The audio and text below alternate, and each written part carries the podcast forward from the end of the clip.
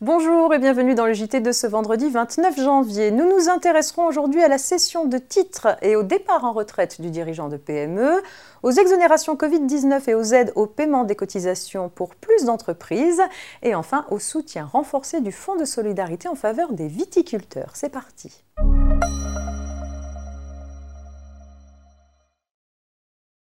Et c'est une affaire de cession de titres et de départ en retraite qui ouvre cette édition. Jusqu'au 31 décembre 2022, un dirigeant de PME soumise à l'impôt sur les sociétés qui cède les titres de sa société au moment de son départ en retraite peut, sous certaines conditions, bénéficier d'un abattement fixe de 500 000 euros sur le montant de la plus-value réalisée. L'une des conditions exigées impose que le dirigeant cesse toute fonction dans la société dont les titres sont cédés et fasse valoir ses droits à la retraite dans les deux années suivant ou précédant la cession. Cette exigence vient d'être rappelée dans un arrêt récent impliquant deux associés détenant l'intégralité du capital d'une société et ayant cédé leurs titres au même moment. Dans cette affaire, bien que les cofondateurs de la société aient cédé leurs titres en même temps, cette règle fiscale ne peut pas s'appliquer de façon égalitaire. En effet, toutes les conditions requises doivent être satisfaites par chacun des associés. Ainsi, l'associé qui n'a pas atteint l'âge légal de départ en retraite ne peut pas revendiquer le bénéfice de cet abattement retraite.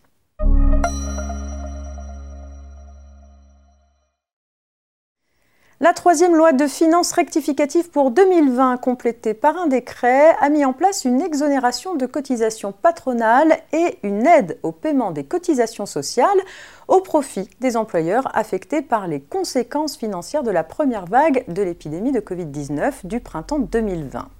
Et la loi de financement de la sécurité sociale pour 2021 a mis en place un dispositif similaire pour les entreprises touchées par la deuxième vague de l'épidémie.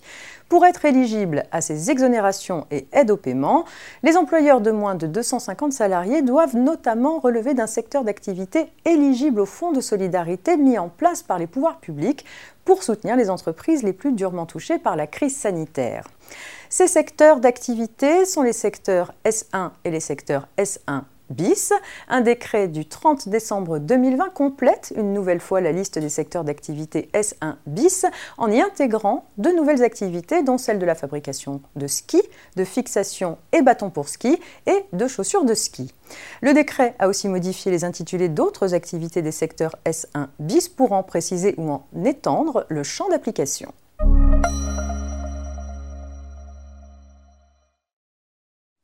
Déjà pénalisés par les sanctions américaines visant l'importation de certains produits français, les viticulteurs souffrent également de la fermeture prolongée des entreprises de l'hôtellerie-restauration.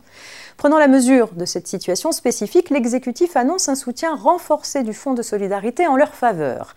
Concrètement, ils bénéficieraient d'une aide couvrant 15% de leur chiffre d'affaires de 2019 dans la limite de 200 000 euros par mois à partir de 50% de perte de chiffre d'affaires et 20% de leur chiffre d'affaires de 2019, dans la limite de 200 000 euros par mois, au-delà de 70% de perte de chiffre d'affaires.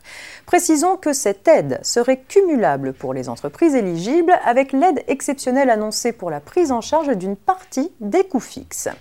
C'est la fin de cette semaine de JT préparée par la rédaction de la revue fiduciaire JT que vous retrouvez désormais en podcast sur rfplay.fr. Je vous souhaite un excellent week-end et on se retrouve lundi, bien sûr.